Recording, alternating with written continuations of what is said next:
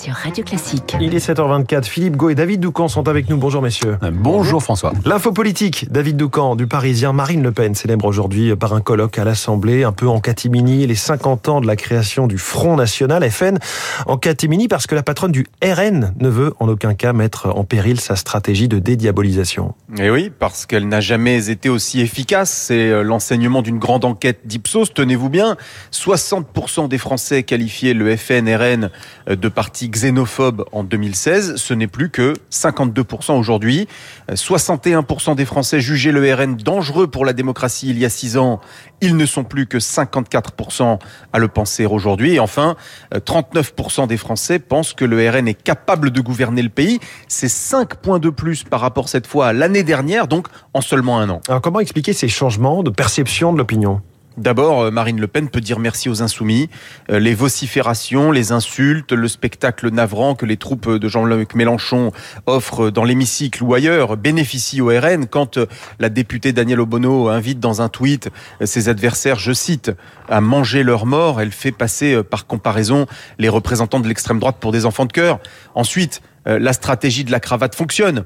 Le RN euh, la joue respectable à l'Assemblée et cette image est en train de s'installer dans la rétine de nos concitoyens. Alors un boulevard se dessine-t-il euh, jusqu'en 2017 Oui, peut-être. C'est pourquoi il y a un triple enjeu. Un, qu'Emmanuel Macron réussisse à mener son quinquennat et ses réformes sans fracturer trop profondément le pays pour que le camp central qui aura gouverné pendant dix ans ne soit pas victime du dégagisme. Deux, euh, que euh, LR ne devienne pas un parti supplétif de l'extrême droite. Beaucoup de ses cadres s'en inquiètent en cas, par exemple, de victoire d'Éric Ciotti au congrès de décembre. Et enfin, trois, euh, que le PS et la gauche de gouvernement se ressaisissent s'il en est encore temps. En cautionnant la nupe de Jean-Luc Mélenchon, les socialistes valident le choix de la radicalité. Or, ce populisme de gauche conflictualise le débat public et inquiète les Français.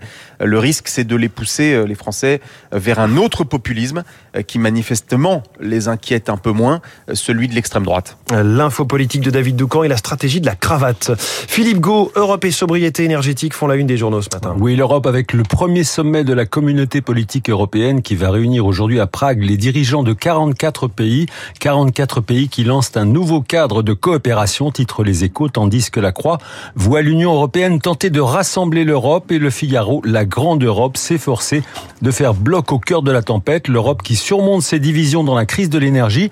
Toujours pour le Figaro, une énergie qui se fait rare et qui va donc demander de la sobriété alors que le gouvernement dévoile aujourd'hui ses mesures pour tenter de passer l'hiver sans coupure de gaz et d'électricité.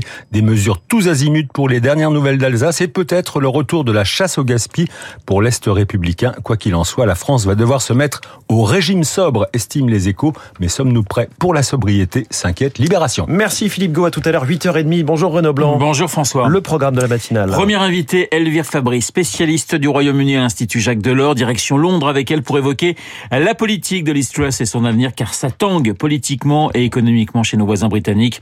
Elvire Fabry dans une dizaine de minutes. 8h05, nous parlerons justice, budget et pays européens avec un rapport pas franchement en faveur de la France.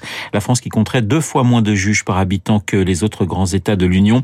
Coup de fil à Evelyne Sirmarin, ancienne présidente du syndicat de la magistrature. 8h15 littérature avec Guillaume Durand. Guillaume qui recevra l'écrivaine Catherine Millet pour son ouvrage Commencement aux éditions Flammarion, l'un des livres événements de la rentrée littéraire. Je vous rappelle au passage que le prix Nobel de littérature sera décerné aujourd'hui. Vous n'oubliez pas Esprit Libre à 8h40 autour de Guillaume Durand, euh, Marc Lambron et Christian Macarian. Mais tout de suite.